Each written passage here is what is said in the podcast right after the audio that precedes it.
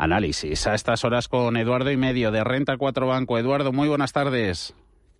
Hola, muy buenas tardes, Javier. ¿Cómo va ese sentimiento? ¿Qué cuerpo está dejando la recuperación a la que asistimos en los mercados en, en los últimos días? Malas referencias Bueno, pues, económicas que siguen conociendo y dando cuentas de ella los, los mercados, pero Sí. ¿por qué, Eduardo, este optimismo moderado, entre comillas? Pues, pues es curioso. Yo creo que estamos en un momento en el que los malos datos que, que está viendo em, son buenos para el mercado en la medida de que pueden moderar un poco el discurso de los bancos centrales y ver un poquito antes ese giro en las políticas monetarias eh, con el fin de la subida de tipos. Entonces hoy hemos tenido, ayer tuvimos PMIs, hoy hemos tenido la IFO, eh, que han sido datos malos y bueno, las tires están cayendo, es lo que está permitiendo que las bolsas se tomen un respiro, ya veremos si momentáneo. Mm. Ayuda también a la recuperación de ánimos, eh, estabilidad política en Reino Unido, en, en Italia. Eso está dando también sustento a los mercados. Por supuesto, sí, por supuesto. La inestabilidad política siempre siempre cotiza a la baja, por lo que si hay mayor tranquilidad, pues suele ser bien recibida por el mercado, eh, lo cual no quita que haya que estar muy pendiente en- de, de ambos países. Mm. En, en el caso de Reino Unido, bueno, eh, veremos si el nuevo primer ministro Sunak mantiene el giro de 180 grados que había dado respecto a la política de Liz Truss, Mm. que bueno, de momento parece que tranquilizan los temores de la sostenibilidad de la deuda británica. Y en Italia, pues lo mismo, el nuevo gobierno nombrado por, por Meloni, eh, veremos si mantiene las políticas de Draghi y el compromiso que había adquirido de, reformas y que, bueno, recordemos que son necesarias para que Italia pueda recibir los fondos de Next Generation. Mm, mm. El mercado recibiendo todas esas eh, noticias, también dando cuenta de, del aluvión de, cuentas eh, corporativas. Eh, IBEX, uno de sus componentes, Enagas, eh, ¿qué valoración hacemos de sus cuentas, Eduardo? Los resultados de Nagas nos han parecido bastante positivos, eh, superan nuestras expectativas. Sobre todo el beneficio neto, vemos que, ha subido bastante por el registro de las plusvalías de, de, bueno, la venta de GNL Quintero y las participaciones que tienen en Nagas Renovables. Esperamos que de cara a final de año cumpla el objetivo de beneficio neto, que era 380, 390 millones de euros. También las ventas de activos han permitido que em, desapalancar un poco la compañía, los, los ratios de deuda evita bajan hasta el 4,5 veces. Bueno, nos han parecido resu- resultados buenos. Habrá que estar también eh, pendientes a, la- a ver si hay mayor detalle de la interconexión marina que se acaba de anunciar Sí. entre Barcelona y Marsella Sí, para transportar hidrógeno verde.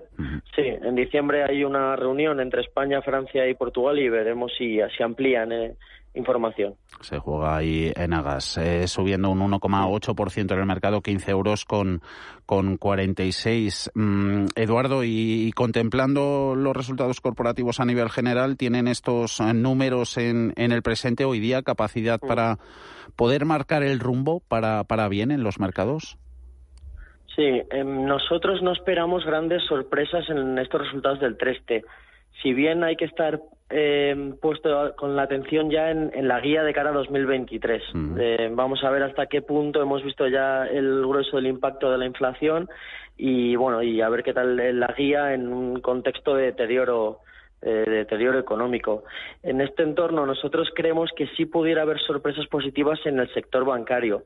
Eh, las guías de márgenes creemos que de margen de intereses creemos que tienen que mejorar por la subida de tipos de, del Banco Central Europeo y creemos que ahí puede haber sorpresas eh, positivas. Mm, Hablábamos antes de, de Nagas, es una de las compañías más, más generosas ¿no? en, en retribuir al accionista. Quedan poquitos días para, para recibir dividendos de, de Inditex, eh, también de, de Santander. Oye, para quien esté comprando y tener derecho al, al dividendo, ¿qué le decimos? Bueno, eh, nosotros no somos partidarios de, de comprar acciones por el simple hecho de que paguen dividendo Mm. eh, próximamente, ya que al final te lo descuenta del valor y tienes que pasar por, por Hacienda. Hacienda. Si teniendo en cuenta esto, eh, nos gusta nos gusta el dividendo de Inditex. Eh, creemos que además la cotización se está animando la última semana. Creemos que tiene amplio margen de subida. Tenemos un precio objetivo de 30 euros Y bueno, el dividendo se paga el miércoles, se cobraría 0,465, que es bueno un dividendo del cercano al 2%. Nos parece que la, que la compañía tiene potencial, pero siempre eh, teniendo en cuenta pues lo que he comentado antes, que no, no compraríamos por el simple hecho de, de cobrar el dividendo. Y con el dividendo, vosotros tenéis una de vuestras eh, carteras de referencia, las de las de dividendo. ¿Ha habido cambios en ella? Y nos actualizas, por favor, también, Eduardo, la, la representación en, en cinco grandes de renta 4. Sí, eh, ahora mismo en cinco grandes eh, creemos que estamos bastante balanceados. Tenemos Inditex, eh, como, como he comentado.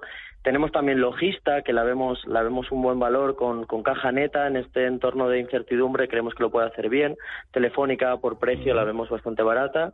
Tenemos también Repsol, que en un contexto de, de de tensión geopolítica, pues, pues tener exposición a la energía creemos que, que, también es interesante. Y por último tenemos Bank Inter, que nos parece ahora mismo el, el mejor banco que hay.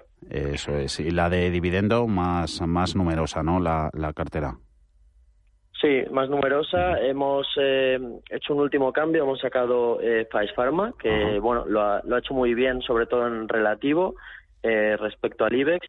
Y, y, ahí tenemos pues un poco un, una composición bastante parecida a la de cinco grandes. Eduardo y medio, Renta 4 Banco, como siempre, muchas gracias por estas pautas que nos has dibujado de la situación actual del, del mercado. Hasta la próxima, Eduardo. Buenas Muy tardes. bien, muchas gracias. Adiós, Adiós buenas tardes.